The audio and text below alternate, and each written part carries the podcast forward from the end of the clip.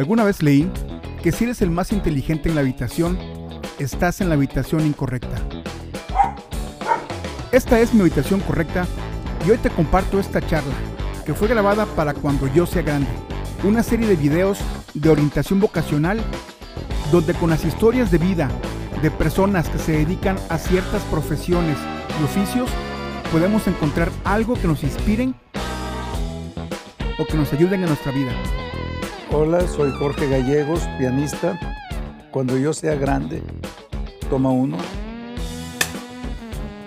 Cuando yo era niño y pensaba que era lo que quería ser de grande, obviamente muchas cosas que los niños piensan, desde ser Superman o el llanero solitario, pero eh, en cierta forma una de las cosas que más me, me siguieron durante toda mi vida fue un inexplicable eh, gusto y obsesión por el piano, por la música en general. Eh, este, este gusto, bueno, se fue desarrollando paralelamente a los estudios regulares de la primaria, secundaria, etc. Eh, pero en la casa eh, siempre hubo un piano. Desde los seis años que me pusieron a estudiar hasta la fecha, no he habitado una casa que no tenga piano. Y tal parece, porque yo no me acuerdo, que yo me ponía en la sala de la casa a tocar sobre el sillón como si fuera piano. Eh, este, y de ahí pensaron, ah, es que quiere, le gusta el piano. Y entonces empecé a, a tomar clases desde esa edad y nada especial sucedió en mi vida fuera de los recitales anuales que hacía la maestra. La vida de secundaria continuó en el tercer año de, primaria, digo, perdón, de secundaria. Eh, presenté el primer recital de piano solo. Eh, porque antes los recitales, cuando uno es niño, son cinco, ocho niños que salen eh, a, tocar uno o dos piececitas y, es todo. Pero acá se trataba de un recital solo, eh, un recital completo de dos partes con un intermedio y obviamente piezas no de gran dificultad, pero lo suficiente como para hacerme estudiar y tratar de concentrarme porque era de memoria. Entonces tenía que tener una buena concentración y pues sucedió muy, todo muy bien. Eh, estoy hablando de eh, el aula magna que tenía un, estaba casi estrenando un piano nuevo de gran concierto, grande, de casi tres metros de largo, que le había regalado el gobierno de Checoslovaquia a la universidad. Eh, y pues fue toda una experiencia, realmente ahí es donde uno empieza a ver con mayor entusiasmo y con más ahínco el compromiso de de estudiar, de la práctica diaria del instrumento. Toma dos. En la secundaria fue un periodo muy, muy bueno para mí, muy alegre. La primaria la hice en la escuela Simón de la Garza Melo, que era una escuela del gobierno pero que tenía fama de ser la mejor. La secundaria la continué enfrente esta, la secundaria número 5, Macario Pérez C, se llamaba, este, eh, que está en M del Llano y Juárez. Ahí estuve tres años también muy felices. Realmente disfruté mucho porque tenía cierta facilidad para estudiar y sacaba buenas calificaciones. Mis hermanas me odiaban porque como estaban estudiando ahí también y venían exactamente detrás de mí, yo soy el mayor de cuatro, cuatro hermanos, de los cuales son tres mujeres y yo. Entonces ya venían detrás de mí y, y nomás oían el apellido y empezaban a, presionarlas para que tuvieran un, desarrollo bueno, ¿no? En, todo caso, este, fue muy buen, muy buen desarrollo que tuve, al grado que, aunque yo estaba destinado, por así decir, a estudiar en la Prepa 2, me anunciaron que me habían dado beca en el TEC para estudiar la, prepa ahí y, eventualmente eh, los semestres que hice de ingeniería. Mi vida ahí cambió definitivamente porque cambia uno de amigos, de compañeros, eh, este, de exigencias también, porque hay más presión, sobre todo cuando, cuando se tiene beca. Pero es otro periodo donde yo también disfruté mucho y donde el piano se volvió algo más frecuente, más continuo. Fueron seis años del tecnológico donde mi vocación, curiosamente, no tecnológica, sino musical, se vio más eh, fuerte porque yo seguí estudiando por fuera, pero el tecnológico me hizo posible acercarme a un mundo que no, lo conocía yo, el mundo de los artistas, porque el tecnológico tuvo a la Sociedad Artística Tecnológico, a la famosa SAT, que en aquel entonces, más que años después, traía a los super pianistas de todo el mundo. Los conciertos eran, curiosamente, en el Teatro Florida, y ahí oía Rubinstein a, cantidad de artistas de primer orden. Y no solamente los oí, sino que ya estando en el tecnológico, cuando mis compañeros se iban a, a la cafetería, yo generalmente me iba a la oficina de difusión cultural y me gustaba hojear revistas que tenían que ver con arte, con música. Y aparte era como un punto de reunión ahí, eh, este, eh, era uno más de los que formaban parte de, esa oficina. Y al director, en aquel entonces, licenciado José Ordóñez, no le gustaba ir al aeropuerto a recoger a los artistas. Y eh, muchas veces me encargaba a mí que yo fuera, lo cual me encantaba. Y, fue ahí donde conocí y traté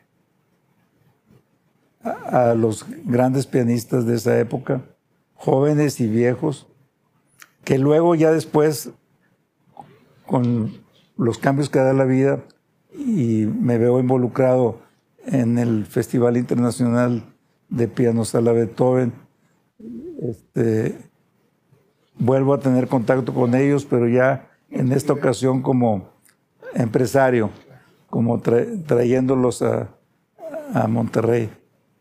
Entonces, en cierto sentido, este, siempre mi vida ha estado en torno a la música. Al terminar la prepa, eh, tenía yo que decidir qué carrera estudiar. Y sabiendo que tenía un pie en la música, sabía que esa no era la carrera permitida. Eh, era una carrera que me asegurara un futuro adecuado. Entonces escogí una carrera que me pareció que era la, menos sucia de, las carreras, porque eh, había los ingenieros mecánicos y también los mecánicos electricistas y los ingenieros electricistas, y todos ellos finalmente tenían que hacer muchas prácticas de laboratorio, que es como si estuvieran ya trabajando en las empresas y sale uno todo sucio de ahí, de aceite y de cosas. Entonces, había, estaba, se acababa de iniciar una nueva carrera que muchos de mis amigos escogieron. Eh, IMA, ingeniero mecánico administrador, que se supone que esa, esa parte administrativa implicaba muchas horas en el escritorio, no en el torno. Entonces, eh, fue por eso que la escogí. pero, bueno, y, también porque, en cierta forma, las matemáticas nunca se me dificultaron tanto. Y aquí la, la cuestión es de que ese periodo del TEC,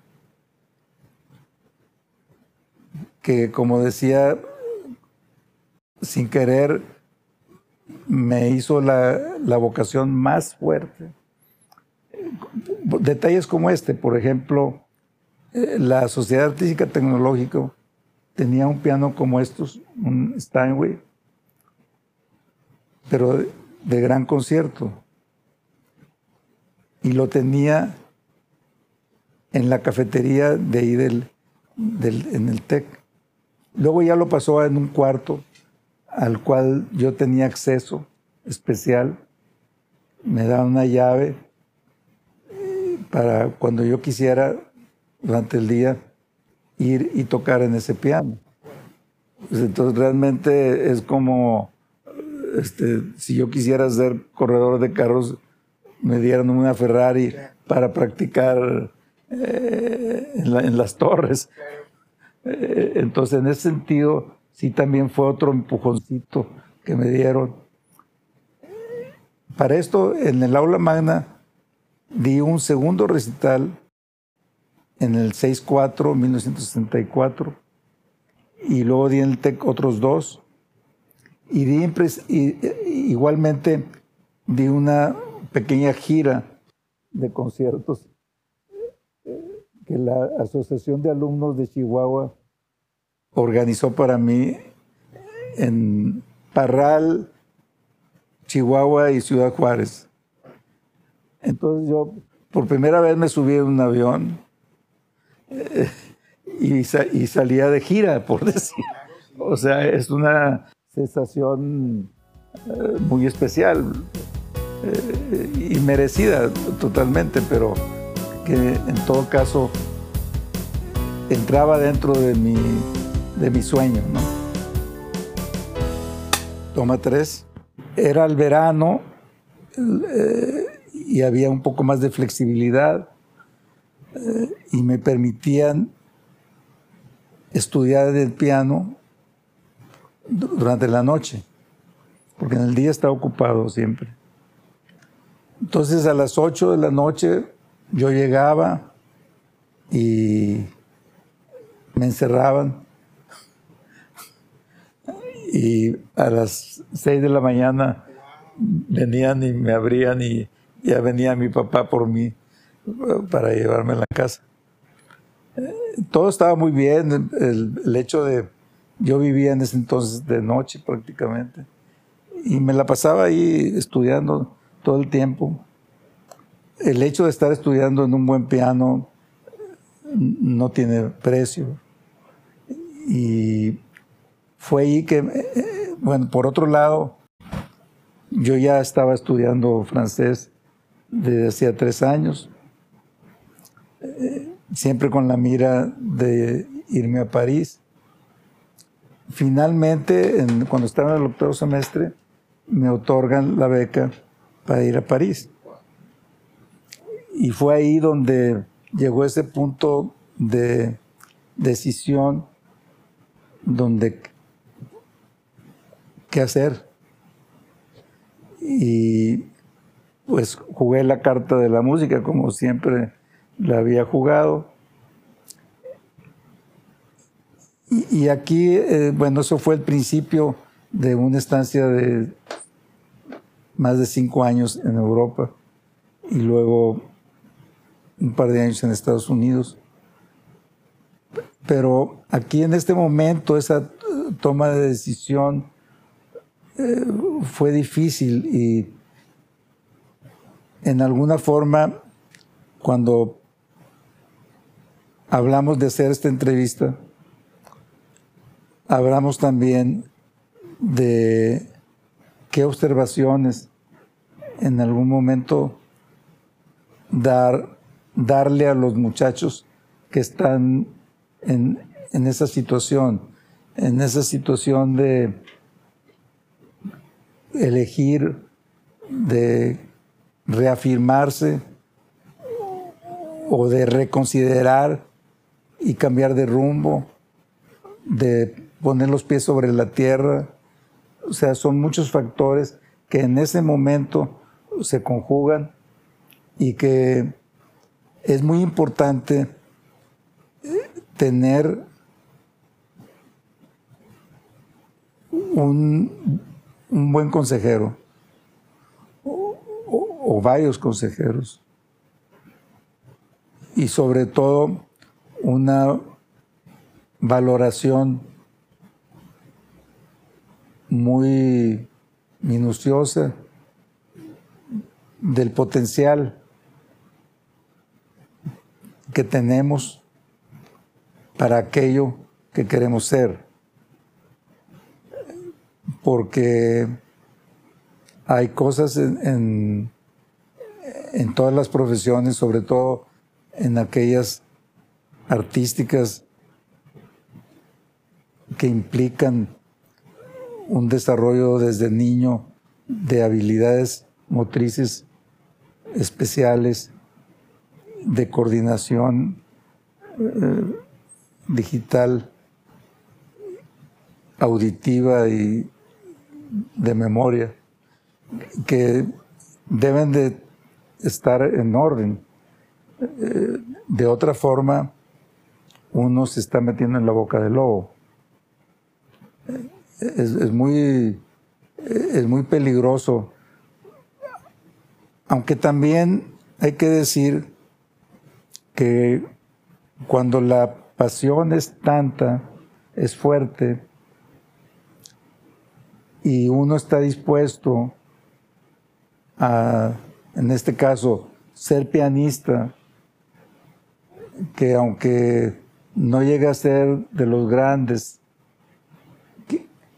o de los mejores del mundo, mi principal gratificación nace de estar en contacto diariamente con la música de Bach, de Beethoven, de Mozart. Ya para mí eso ya es ganancia. Eso ya me satisface plenamente, eh, al grado de que puedo decir que no me importa tener un carro, mucho menos un carro de último modelo. Este, no importa vivir en un lugar lujoso. Lo que quiero es ese continuo vivir en la música. Entonces, yo pienso que, digo, si uno está consciente de que aún sin llegar a ser uno de los grandes, uno va a ser feliz más ahí que como ingeniero en una fábrica. Yo pienso que la decisión es igualmente correcta. Mientras uno esté consciente de todo esto eh, y no hacer las cosas impulsivamente, todo está bien, ¿verdad? Con esto quiero decir que afortunadamente ya hay muchas carreras como la carrera de músico, de concertista, de ejecutante, que están perfectamente, perfectamente aceptadas e impartidas. Porque ahorita, por ejemplo, la Escuela Superior de Música y Danza, de la cual yo fui fundador en el sentido de ser el primer coordinador de música de esa institución en 1977. Ya, ya la carrera está ahí y el nivel ha ido mejorando enormemente. Acabo de estar eh, el jueves o miércoles 13 de octubre, una gran gala en la escuela con unos talentos increíbles y ya muchachos que se están yendo a Europa, eh, que están haciendo buen papel allá.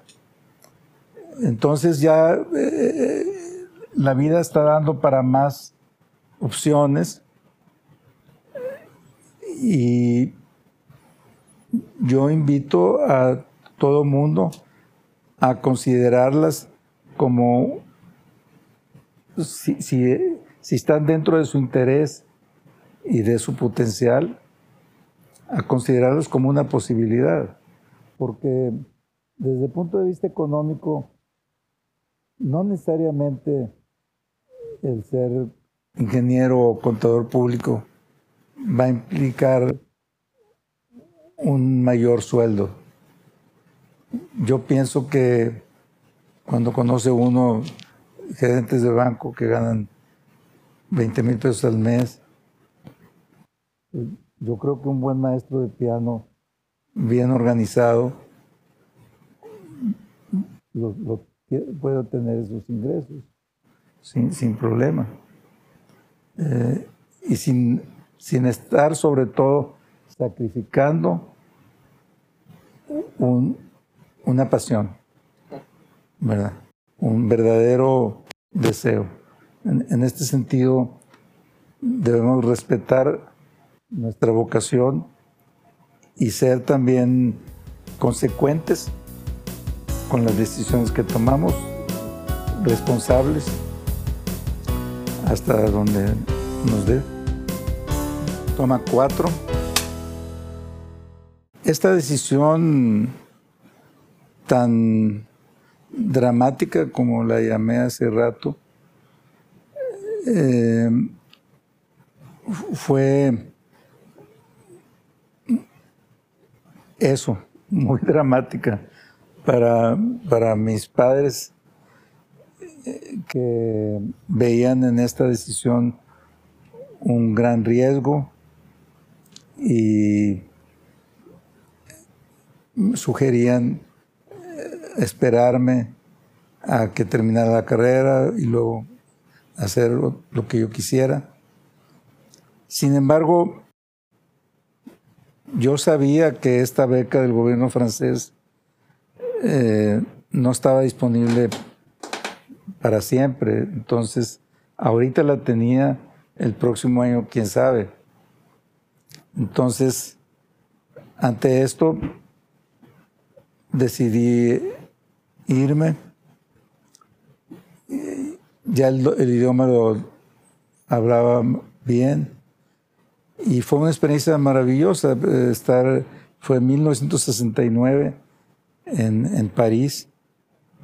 Ahí coincidí con otros amigos, incluyendo Jorge Federico Osorio, que es ahorita, después de 50 años, todavía uno de mis mejores amigos y el mejor pianista de México en todas estas décadas. Y luego de ahí estuve en Londres cuatro años prácticamente. hice amistades increíblemente interesantes, pero eso es parte un poco de, de la suerte que uno tiene, como dicen, de, de pasar por ahí en el momento preciso y de repente sin otra cosa estaba yo ya en medio de uno de los círculos de pianistas más distinguidos de, de, Londres. Era un círculo donde estaban los primeros premios del concurso Leeds, que es uno de los más difíciles. Y entonces ahí, en esa casa de esta maestra María Curcho, eh, conocía grandes figuras de, todos lados, que como decía, eventualmente ya me tocó seguir conviviendo con ellas desde el punto de vista de director del Festival Internacional de Piano Sala Beethoven. Eh, este festival, que es como otra forma de expresión de mi obsesión pianística, eh, se ha desarrollado a lo largo de 25 años. Hemos presentado 176 conciertos a cargo de 98 grandes pianistas de 33 países en el Auditorio San Pedro. Eh, de hecho, un poco por esta labor y por otras que he desarrollado en los inicios de Radio Nuevo León, que luego fue Opus 102, y también en la televisión de, Canal 28. Tuve programas durante seis años de diferentes eh, eh, temas, más bien de, diferentes aspectos de un solo tema, que es la música. Eh, y a raíz de eso, pues me dieron recientemente, hace un par de meses, el reconocimiento al mérito cívico del gobierno del estado de Nuevo León, que según me dicen es el máximo galardón que uno puede obtener en el estado. Todavía no se ha concretado la ceremonia porque con el COVID se ha pospuesto, pero eventualmente me dicen que el nuevo gobernador será el que se encargue de eso. Por otro lado, he tenido algunas otras distinciones, como la que me, otorgó la presidenta del patronato, es un reconocimiento que está ahí de la Escuela Superior de Música y Danza. Eso fue en 2019. Y tiempo atrás, en 1977, en la época en que se inicia la Escuela Superior de Música y Danza aquí, y que yo tuve varias actividades artísticas tanto en Estados Unidos como en Europa, el, secretario de Relaciones Exteriores eh, decidió otorgarme el águila de Tlatelolco, que es una distinción bastante formal. Eh, este, creo que es también la máxima para nacionales. Eh, existe el águila azteca, que es muy famosa, pero eso es para extranjeros. Cuando un presidente viene, le dan su águila de azteca. Entonces son momentos eh, especiales que vienen junto con con los años de dedicarse uno a una actividad con, con cariño y con amor, de, trabajar duro y de tener suerte, porque realmente uh, hay muchas otras personas que tendrían igual o mayor mérito que yo y que por X o Y la vida no les da eso. Pero afortunadamente y para, digamos, como algo valioso que quiero dejarle a mi familia, a mis hijos y a mis nietos. Es una trayectoria eh, profesional lo más eh, brillante posible. Yo realmente eh, sí quisiera que aquellos y aquellas personas que están con la mira a, hacer un cambio o, o arriesgarse conscientemente en una nueva ruta, que se aseguren que todo está bien estudiado y que uno tiene lo que se necesita y que lo tomen porque realmente ser jóvenes una vez, ya esas decisiones es imposible tomarlas cuando ya tiene uno otras responsabilidades, como estar casado o tener familia, ¿verdad? Toma cinco. En la vida de un pianista se pueden presentar, se presentan, de hecho, en la, en la medida en que uno va desarrollando su carrera, retos, aprender obras que en ese momento están todavía fuera del alcance de, de nuestras habilidades técnicas o interpretativas. En fin, son momentos de mucho estrés y me ha tocado salir al escenario con un poco de temor de, de que podría haber algún, algún problema. Y creo que ese, ese problema se agudiza más, en cierta forma, cuando uno toca con una sinfónica, porque cuando uno toca solo siempre hay forma de componerle a un olvido, pero cuando está uno siendo parte de una, una orquesta y hay que sincronizarse muy bien, eso presenta un nivel de dificultad mayor. ¿Alguna vez tuvo duda de su talento o habilidad para dedicarse a ser pianista? Creo que siempre hay esa duda. Yo no creo que haya ningún artista que esté libre de ese tormento. Siempre hay un temor de que la inspiración se acabe o que no tenemos lo que se necesita. Sin embargo, pues eh, aún así hay que seguir adelante. Aunque hay dudas. Aunque haya dudas, porque son, son dudas transitorias. Eh, luego ya las cosas se aclaran y vuelven a, la normalidad. ¿Cuál ha, sido, ¿Cuál ha sido su orgullo más grande como pianista? Pues eh, ha habido varios muchos de los recitales que he dado me han dejado buen sabor de boca.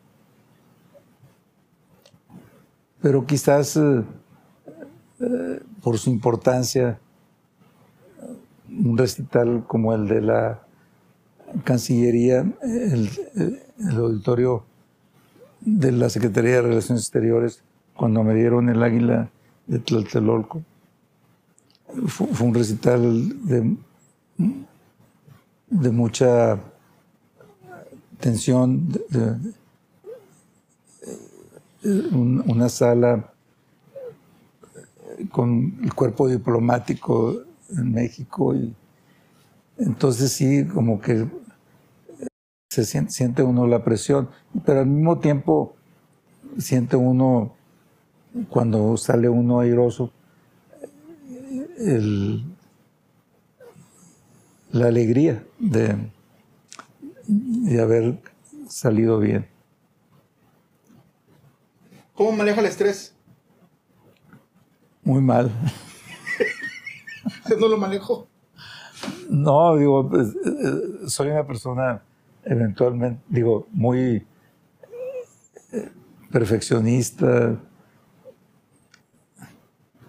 En fin, tengo todos los rasgos necesarios como para tener cierto grado de estrés.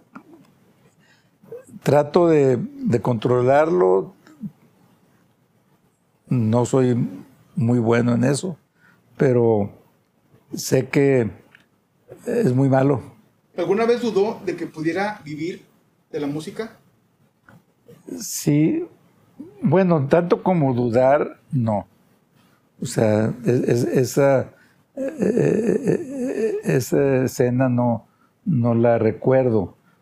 De que en una época recién casado, con la familia creciendo,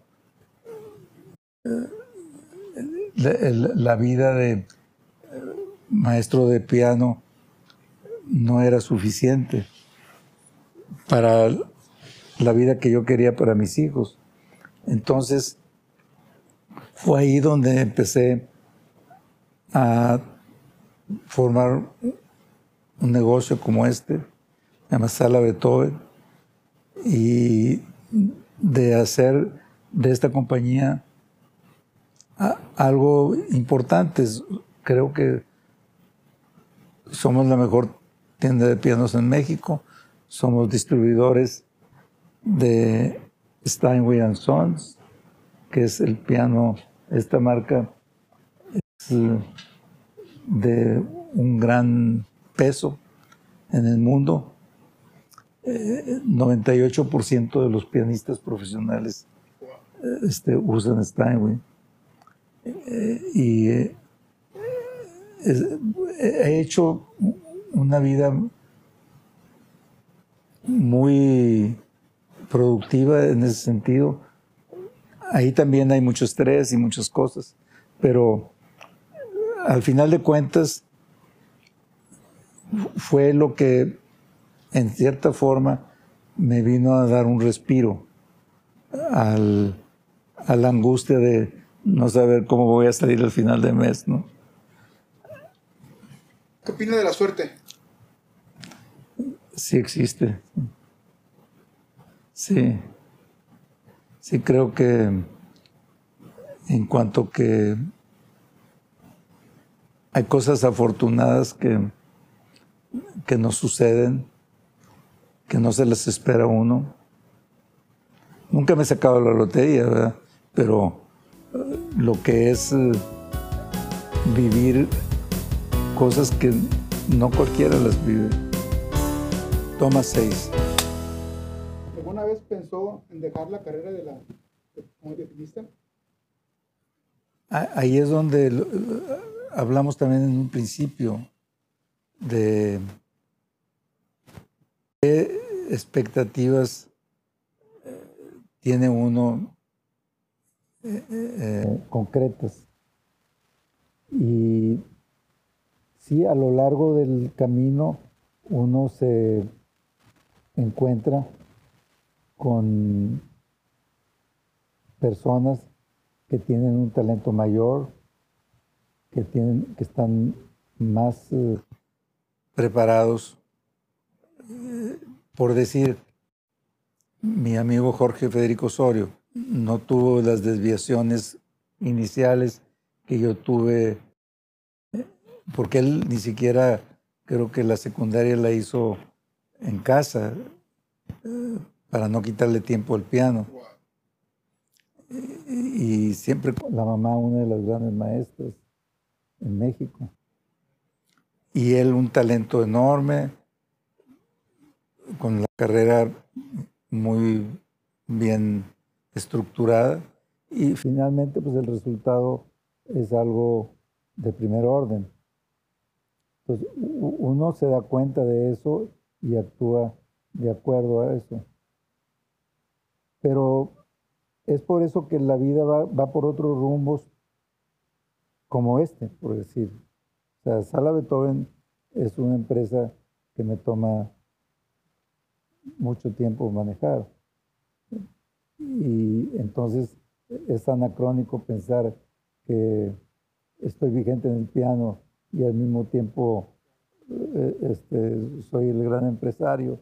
No, no, no se puede ser todo en la vida, ¿no? Pero aún desde cualquier lugar que, me toque ocupar en un determinado momento, la música siempre es la que constituye para mí la mayor fuente de placer. La constituyó cuando estudiaba ocho horas diarias el piano, cuando estudiaba cuatro, cuando estudió dos horas a la semana, e, este, en diferentes formas. ¿Ha sido fácil? No. No, la verdad, fácil no hay nada. Que yo sepa, pues nomás la gracia de Dios, ¿verdad? Pero, este, y creo que ni eso tampoco es gratis, hay que ser, hay, que poner de su parte uno. ¿Qué habilidades se necesita para ser pianista? Primeramente, yo diría que eh, para ser músico en general, un oído bueno y en el caso del piano, una especial destreza en las manos, que, sean eh, capaces de hacer movimientos diferentes al mismo tiempo, uno y otro, y una coordinación motriz fina. Este, y yo creo que en realidad eso y, mucho, mucho trabajo. Toma seis. ¿Cree usted que cualquier persona puede ser pianista? No. Yo pienso que se requieren ciertos talentos específicos para, eh, digamos, mucho que ver con esa coordinación motriz, eh, esa mente capaz de pensar simultáneamente en varios, eh, varias líneas al mismo tiempo y poder escucharlas.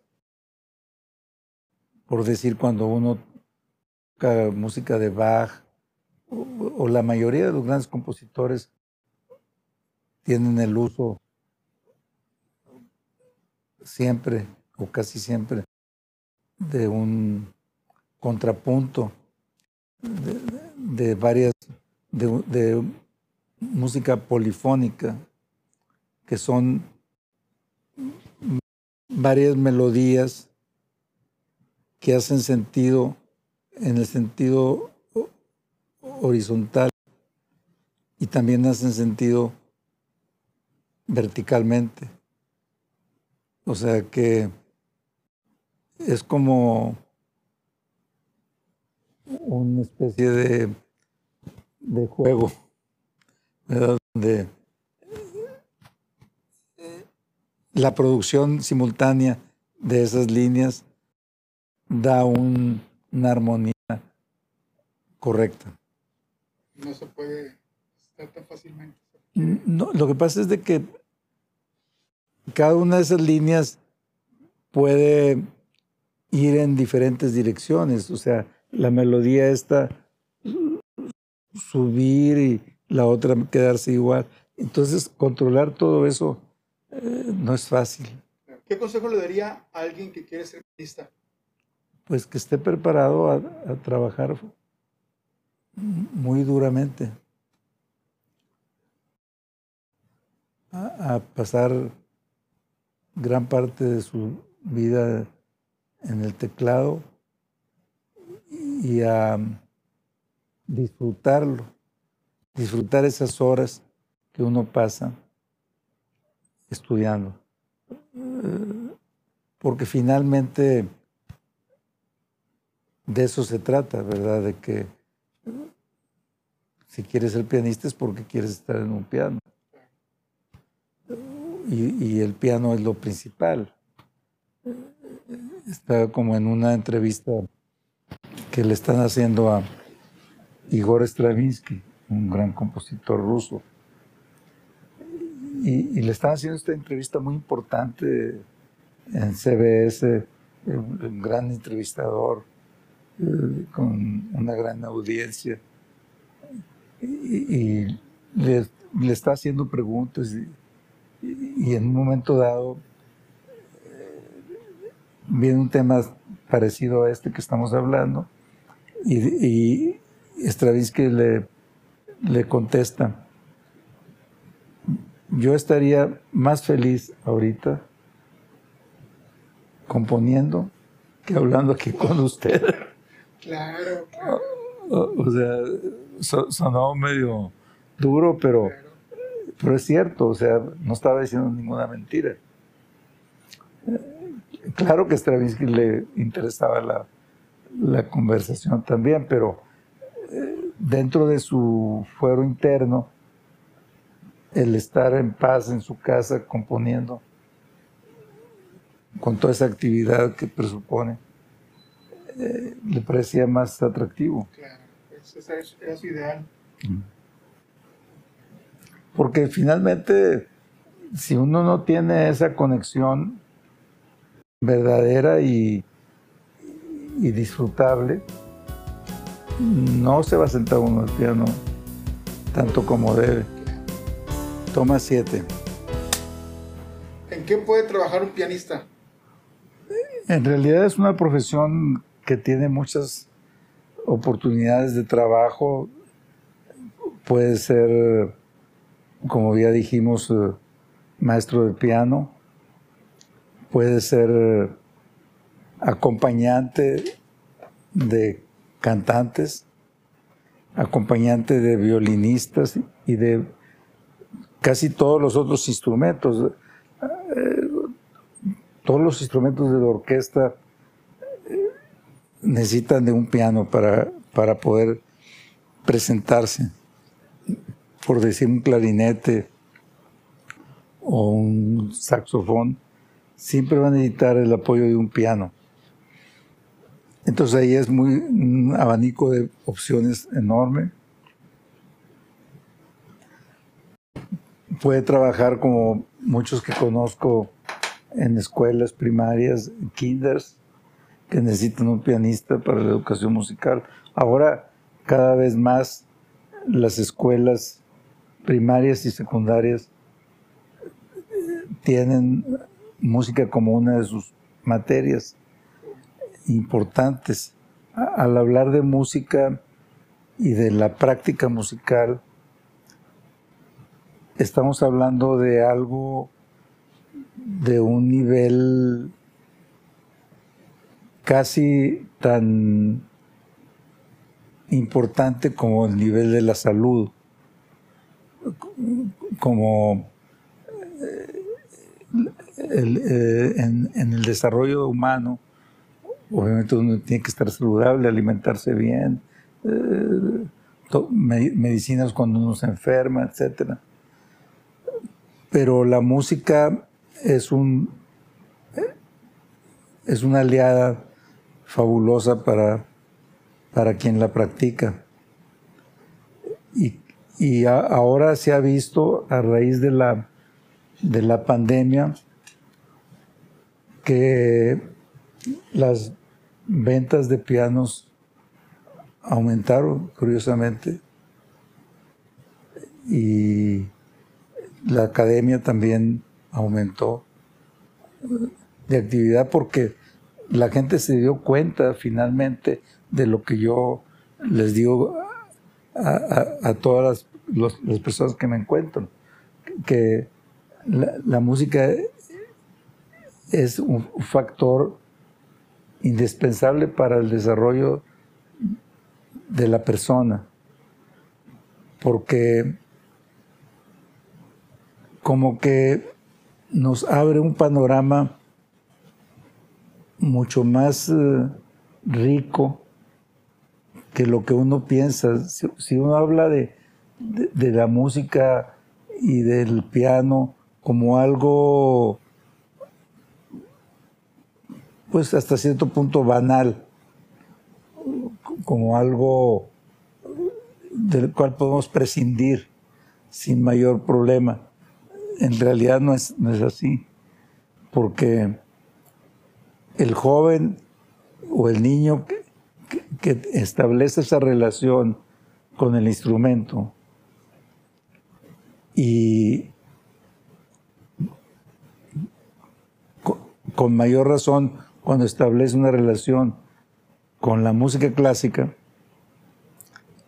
está bebiendo un agua mágica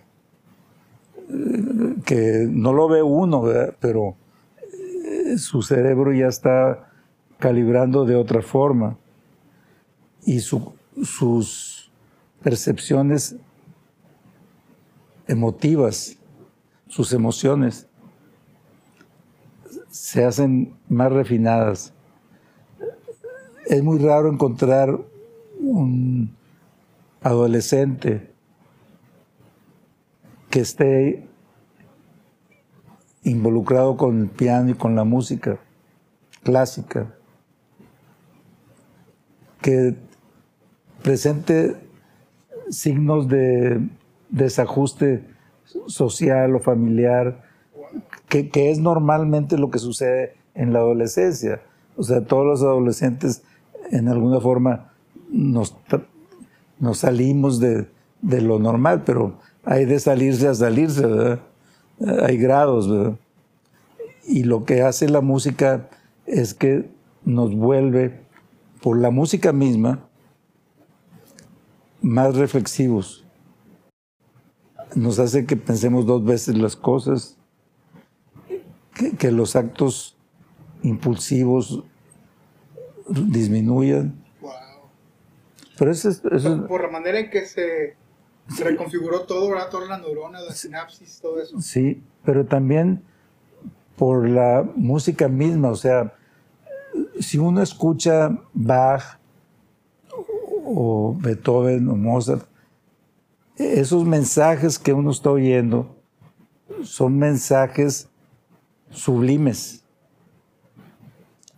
Es como cuando está oyendo una misa, o sea, Estamos hablando de que estamos en contacto con Dios. En esto hay un poco de eso. O sea, hay una cuestión de, de desarrollo espiritual.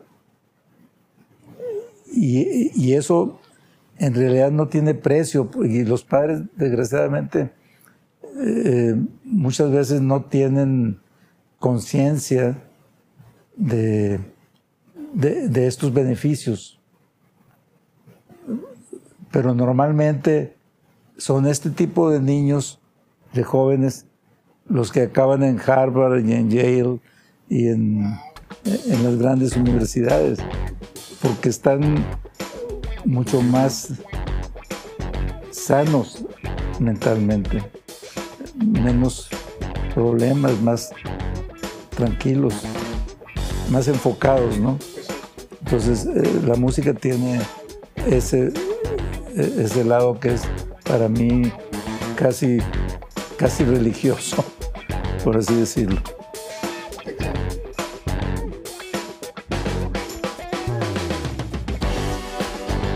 Gracias por tu atención a este episodio. Te deseo un excelente día.